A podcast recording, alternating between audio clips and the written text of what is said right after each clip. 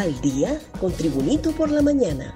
A continuación, la actualidad informativa nacional e internacional este 4 de febrero del 2022. Autoridades del SAR le caen a exoneraciones y contribuyentes. Las primeras acciones de las nuevas autoridades del Servicio de Administración de Rentas SAR consisten en actualizar el listado de grandes y medianos contribuyentes y la revisión de exoneraciones.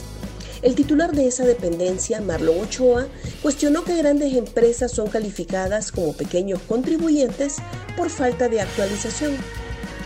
Nuestro foco será sobre grandes y medianos contribuyentes. Ya tenemos un listado preliminar. Estamos revisando la metodología, adelantó.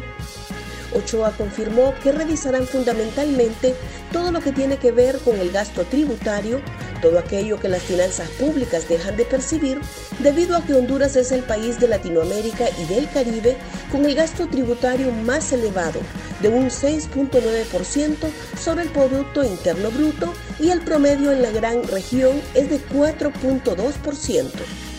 Con cuchara grande se condonaron 1.540 millones de deudas con la ENE la estatal eléctrica dejó de percibir alrededor de 1.540 millones de lempiras entre el 2018 y el 2019 a partir de un borrón y cuenta nueva que decretó el legislativo a deuda de políticos y empresarios, según una investigación realizada por el Consejo Nacional Anticorrupción CNA el CNA identifica un perjuicio económico de más de 1.540 millones para la ENE, Empresarios y políticos se favorecieron con los decretos borrón y cuenta nueva, destinados a beneficiar a más de 200.000 familias hondureñas de escasos recursos, dijo el organismo de sociedad civil.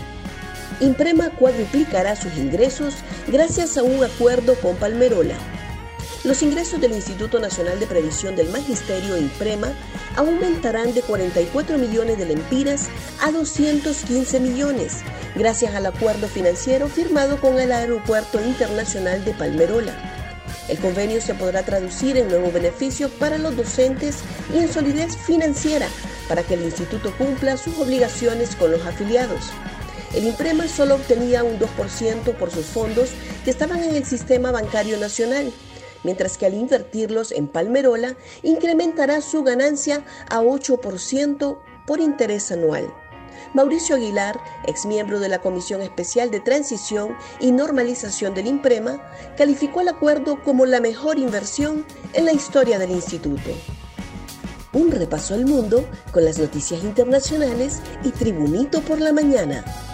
Fernández ofrece Argentina a Putin el presidente de Argentina, Alberto Fernández, ofreció ayer su país a Rusia como puerta de entrada a América Latina al comienzo de la reunión en el Kremlin con su homólogo ruso, Vladimir Putin. El retorno es muy favorable.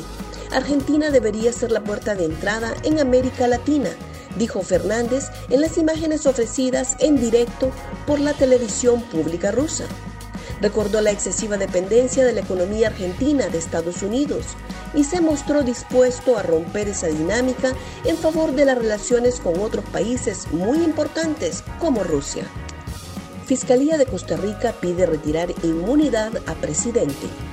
La Fiscalía General de Costa Rica solicitó este jueves el levantamiento de la inmunidad y la apertura de un juicio contra el presidente Carlos Alvarado por tres presuntos delitos relacionados con la unidad a través de la cual la presidencia recolectaba datos diversos de la población.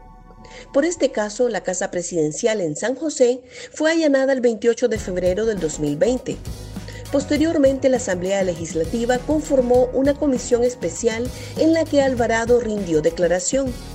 La Fiscalía aún trabaja en la revisión de las computadoras y teléfonos celulares del presidente para extraer la información relacionada con el caso, ya que se requiere que el mandatario pierda el fuero para que se le pueda enjuiciar. Más noticias nacionales con Tribunito por la Mañana.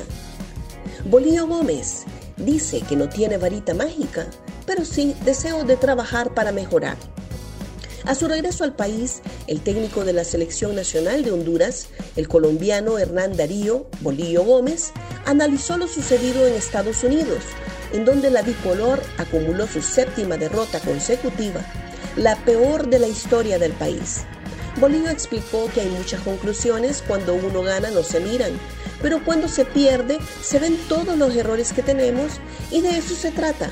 Ahora estamos en eso. El técnico agregó que el tiempo ayuda a cambiar, el trabajar. Lo primero es estar consciente que hay muchas cosas que faltan. A su vez, recordó que no todo se puede cambiar de la noche a la mañana. Supuestos narcos llegan a Honduras para reclamar droga que rivales robaron de avioneta. Un grupo armado, supuestamente dedicado al narcotráfico, llegó a Honduras con el objetivo de recuperar droga que grupos rivales le habían robado a una narcoavioneta que aterrizó el 26 de enero en San Esteban Olancho. El supuesto cártel armado difundió un video en redes sociales donde muestran al menos 20 hombres que portan armas de fuego de grueso calibre, mientras uno envía un mensaje a otro supuesto narco de Honduras. Este mensaje es para Ricardo Manuel Rodríguez López. Ya estamos en Honduras para que nos entregues las cosas que nos quitaste de la avioneta que recibiste en San Esteban Olancho, dice uno de los hombres con aparente acento mexicano. Gracias por tu atención. Tribunito por la Mañana te invita a estar atento a su próximo boletín informativo.